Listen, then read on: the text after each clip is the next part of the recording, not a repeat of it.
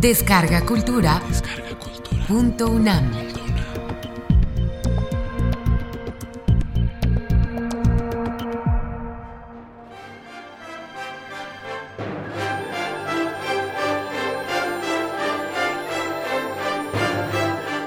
Nuestra América. José Martí.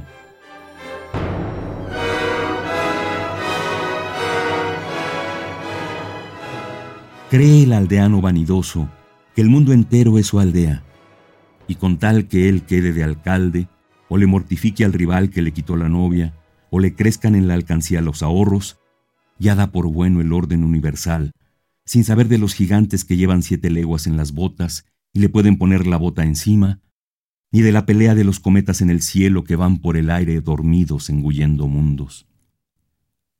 Lo que quede de aldea en América ha de despertar. Estos tiempos no son para acostarse con el pañuelo en la cabeza, sino con las armas en la almohada.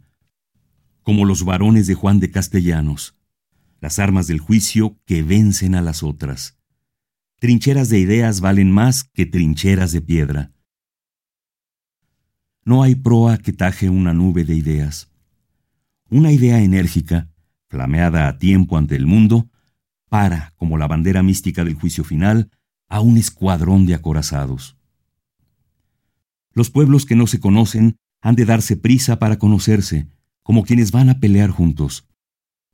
Los que enseñan los puños, como hermanos celosos, que quieren los dos la misma tierra, o el de casa chica, que le tiene envidia al de casa mejor, han de encajar, de modo que sean una las dos manos. Los que al amparo de una tradición criminal cercenaron con el sable tinto en la sangre de sus mismas venas la tierra del hermano vencido, del hermano castigado más allá de sus culpas, si no quieren que les llame el pueblo ladrones, devuélvanle sus tierras al hermano. Las deudas del honor no las cobra el honrado en dinero, a tanto por la bofetada. Ya no podemos ser el pueblo de hojas que vive en el aire con la copa cargada de flor, restallando o zumbando según la acaricia el capricho de la luz o la tunda nital en las tempestades. Los árboles se han de poner en fila para que no pase el gigante de las siete leguas. Es la hora del recuento y de la marcha unida, y hemos de andar en cuadro apretado como la plata en las raíces de los Andes. A los siete mesinos solo les faltará el valor. Los que no tienen fe en su tierra son hombres de siete meses, porque les falta el valor a ellos, se lo niegan a los demás. No les alcanza al árbol difícil el brazo canijo, el brazo de uñas pintadas y pulsera, el brazo de Madrid o de París, y dicen que no se puede alcanzar el árbol. Hay que cargar los barcos de esos insectos dañinos que le roen el hueso a la patria que los nutre. Si son parisienses o madrileños, vayan al Prado de faroles o vayan a Tortoni de sorbetes.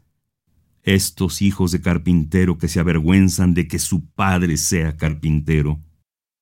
Estos nacidos en América que se avergüenzan porque llevan delantal indio de la madre que los crió y reniegan bribones de la madre enferma y la dejan sola en el lecho de las enfermedades. Pues, ¿quién es el hombre? ¿El que se queda con la madre a curarle la enfermedad?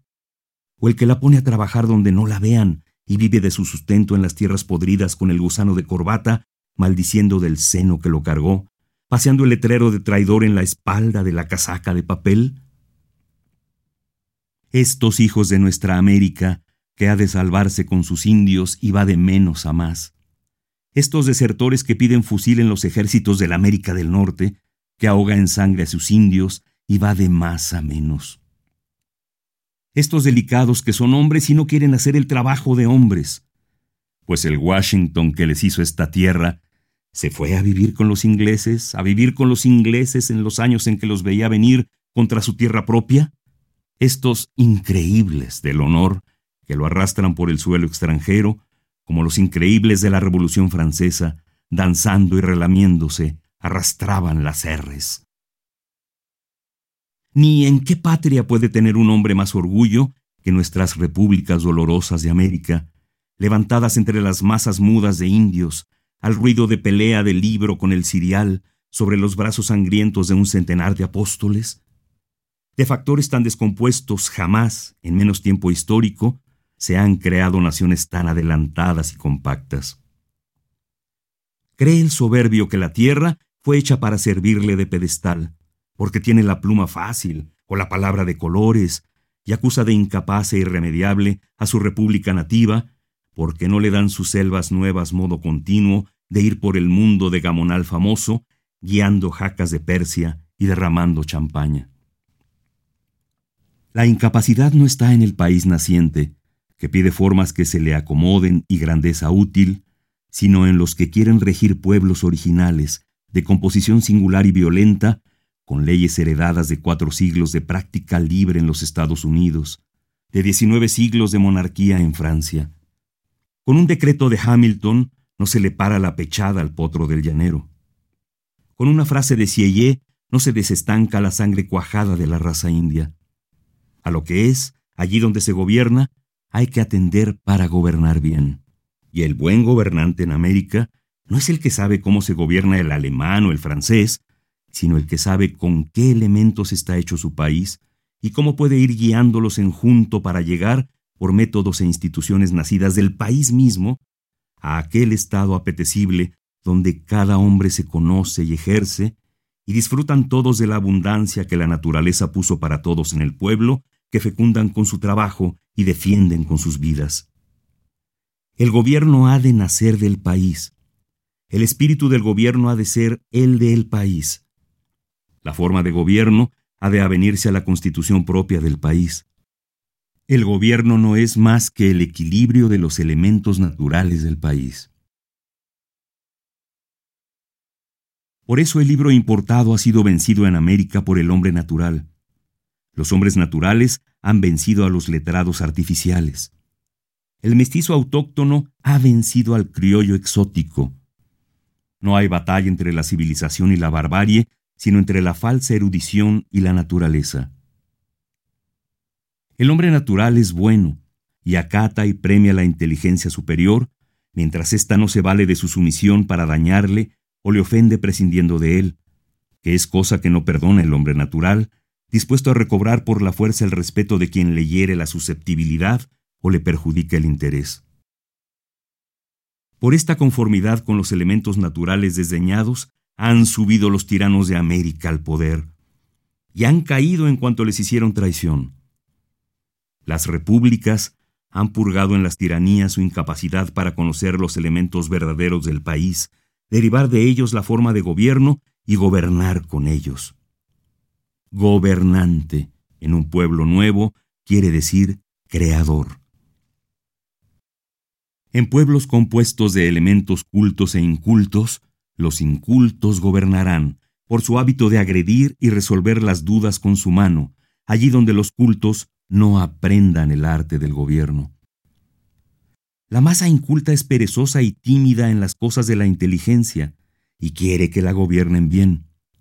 Pero si el gobierno le lastima, se lo sacude y gobierna ella. ¿Cómo han de salir de las universidades los gobernantes si no hay universidad en América donde se enseñe lo rudimentario del arte del gobierno, que es el análisis de los elementos peculiares de los pueblos de América. A adivinar salen los jóvenes al mundo con antiparras yanquis o francesas y aspiran a dirigir un pueblo que no conocen. En la carrera de la política habría de negarse la entrada a los que desconocen los rudimentos de la política. El premio de los certámenes no ha de ser para la mejor oda, sino para el mejor estudio de los factores del país en que se vive.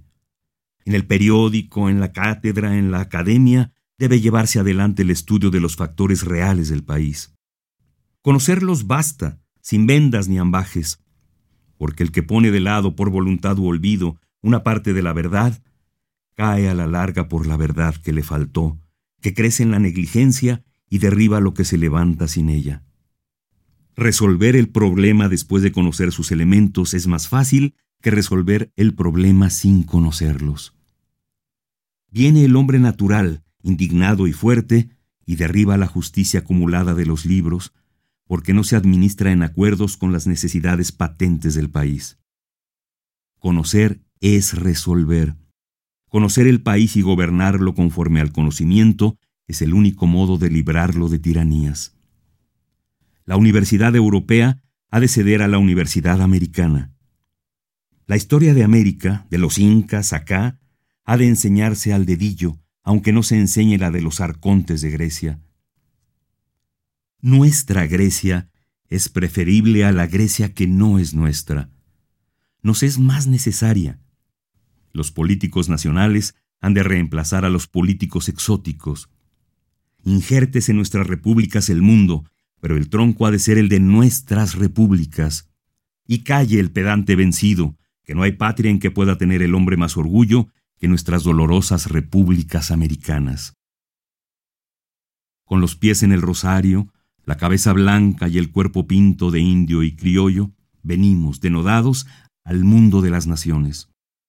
Con el estandarte de la Virgen salimos a la conquista de la libertad. Un cura, unos cuantos tenientes y una mujer alzan en México la República en hombros de los indios. Un canónigo español, a la sombra de su capa, instruye la libertad francesa a unos cuantos bachilleres magníficos que ponen de jefe de Centroamérica contra España al general de España. Con los hábitos monárquicos y el sol por pecho, se echaron a levantar pueblos los venezolanos por el norte y los argentinos por el sur. Cuando los dos héroes chocaron y el continente iba a temblar, uno, que no fue el menos grande, volvió riendas.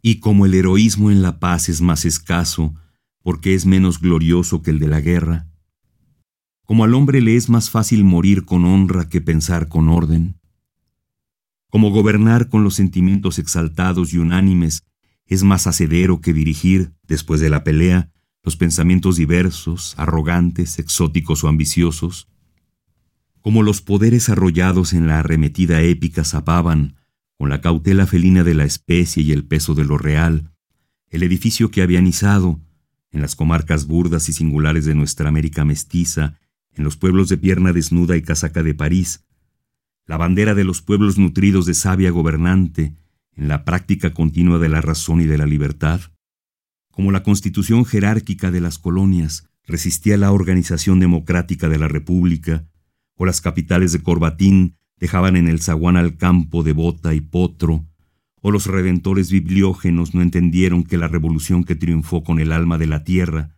había de gobernar, y no contra ella ni sin ella, entró a padecer América. Y padece de la fatiga de acomodación entre los elementos discordantes y hostiles que heredó de un colonizador despótico y avieso, y las ideas y formas importadas que han venido retardando por su falta de realidad local el gobierno lógico.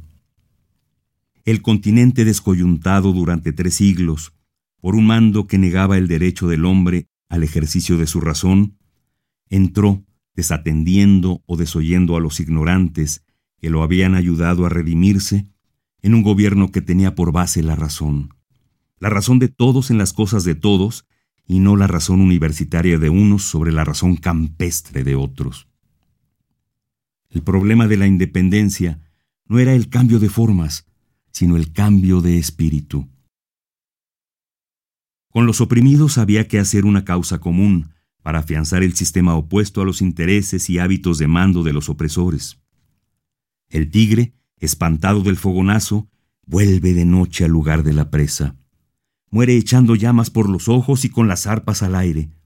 No se le oye venir, sino que viene con zarpas de terciopelo. Cuando la presa despierta, tiene al tigre encima. La colonia continuó viviendo en la República y nuestra América se está salvando de sus grandes hierros, de la soberbia de las ciudades capitales, del triunfo ciego de los campesinos desdeñados, de la importación excesiva de las ideas y fórmulas ajenas, del desdén inicuo e impolítico de la raza aborigen, por la virtud superior, abonada con sangre necesaria de la república que lucha contra la colonia.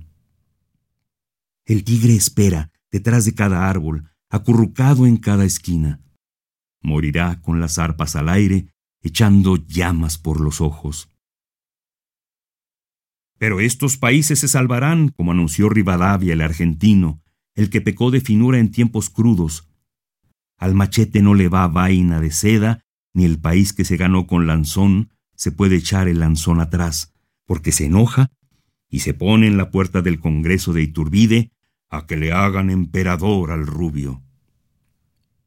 Estos países se salvarán porque con el genio de la moderación que parece imperar, por la armonía serena de la naturaleza en el continente de la luz y por el influjo de la lectura crítica que ha sucedido en Europa a la lectura de Tanteo y Falansterio en que se empapó la generación anterior, le están haciendo a América, en estos tiempos reales, el hombre real. Éramos una visión con el pecho de atleta, las manos de petimetre y la frente de niño. Éramos una máscara, con los calzones de Inglaterra, el chaleco parisiense, el chaquetón de Norteamérica y la montera de España. El indio mudo nos daba vueltas alrededor y se iba al monte, a la cumbre del monte, a bautizar a sus hijos.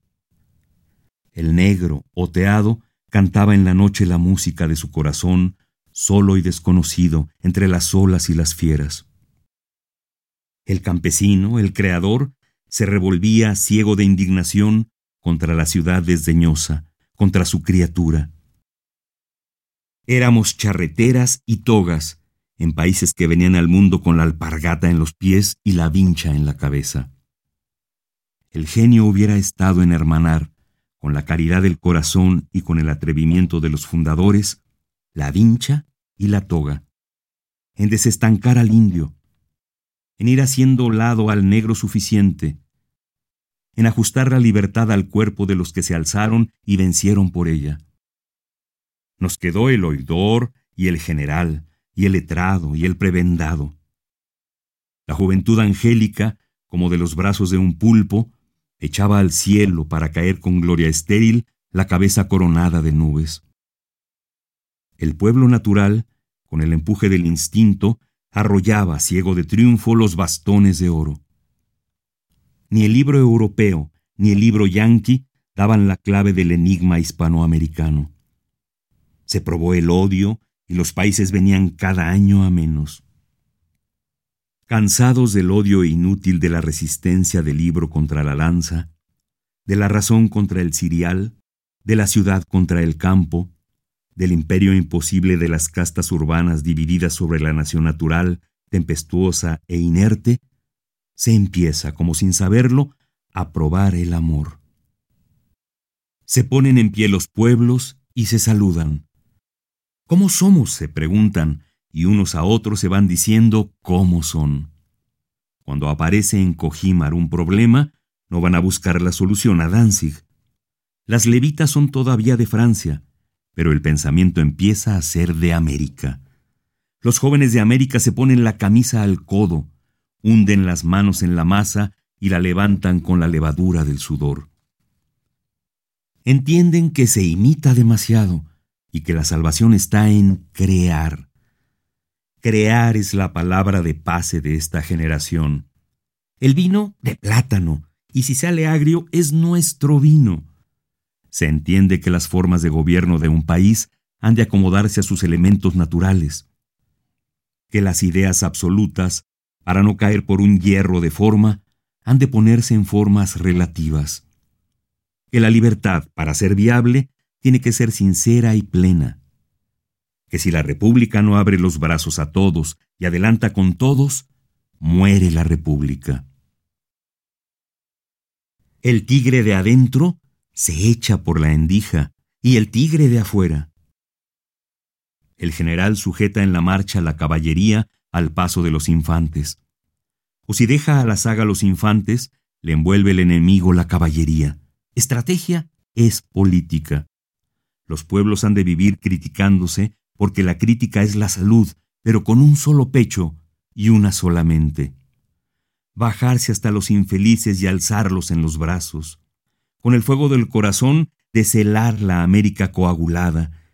Echar, bullendo y rebotando por las venas, la sangre natural del país. En pie, con los ojos alegres de los trabajadores, se saludan de un pueblo a otro los hombres nuevos americanos. Surgen los estadistas naturales del estudio directo de la naturaleza. Leen para aplicar, pero no para copiar. Los economistas estudian la dificultad en sus orígenes. Los oradores empiezan a ser sobrios. Los dramaturgos traen los caracteres nativos a la escena. Las academias discuten temas viables. La poesía se corta la melena zorrillesca y cuelga del árbol glorioso el chaleco colorado. La prosa, centelleante y cernida, va cargada de idea. Los gobernadores en las repúblicas de indios aprenden indio. De todos sus peligros se va salvando América. Sobre algunas repúblicas está durmiendo el pulpo. Otras, por la ley del equilibrio, se echan a pie a la mar a recobrar con prisa loca y sublime los siglos perdidos. Otras, olvidando que Juárez paseaba en un coche de mulas, ponen coche de viento y de cochero a una pompa de jabón. El lujo venenoso, enemigo de la libertad, pudre al hombre liviano y abre la puerta al extranjero. Otras acendran con el espíritu épico de la independencia amenazada el carácter viril. Otras crían en la guerra rapaz contra el vecino la soldadesca que puede devorarlas. Pero otro peligro corre acaso nuestra América que no le viene de sí, sino de la diferencia de orígenes, métodos e intereses entre los dos factores continentales, y es la hora próxima en que se le acerque, demandando relaciones íntimas, un pueblo emprendedor y pujante que la desconoce y la desdeña.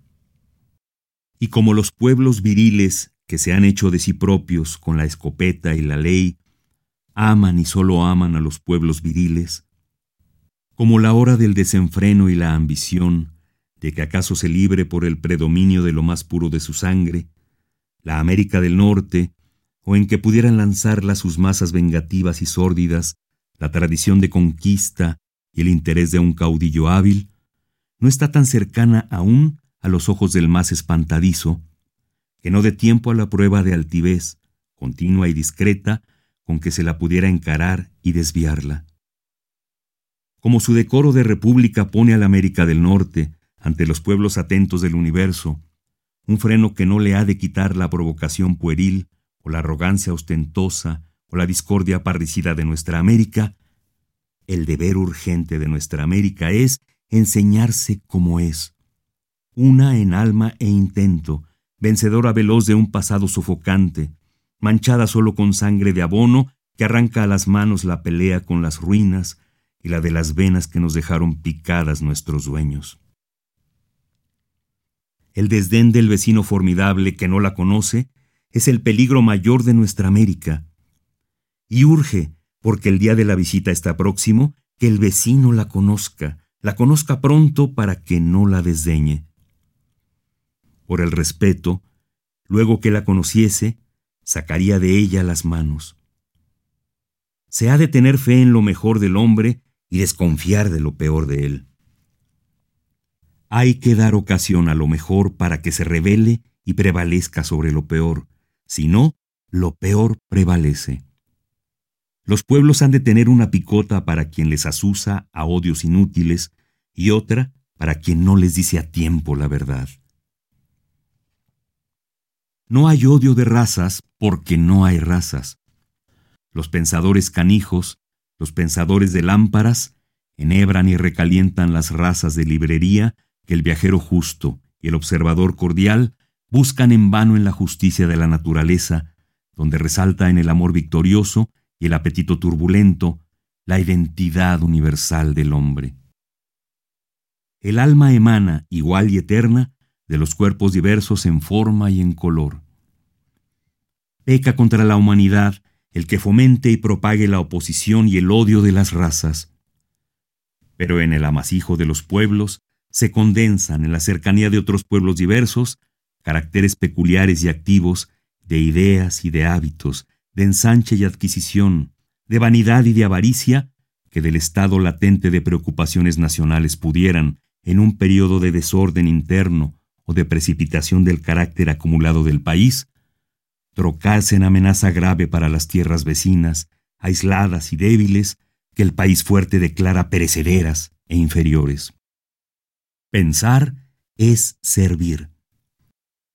ni ha de suponerse por antipatía de aldea una maldad ingénita y fatal al pueblo rubio del continente, porque no habla nuestro idioma, ni ve la casa como nosotros la vemos, ni se nos parecen sus lacras políticas que son diferentes de las nuestras, ni tienen mucho a los hombres biliosos y trigueños, ni mira caritativo, desde su eminencia aún mal segura, a los que con menos favor de la historia suben a tramos heroicos la vía de las repúblicas.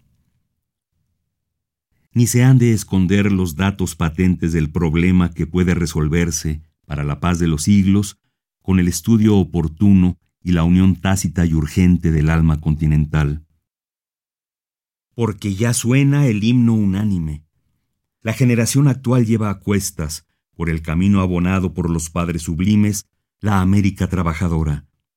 Del Bravo a Magallanes, sentado en el lomo del cóndor, regó el gran semí por las naciones románticas del continente y por las islas dolorosas del mar, la semilla de la América Nueva.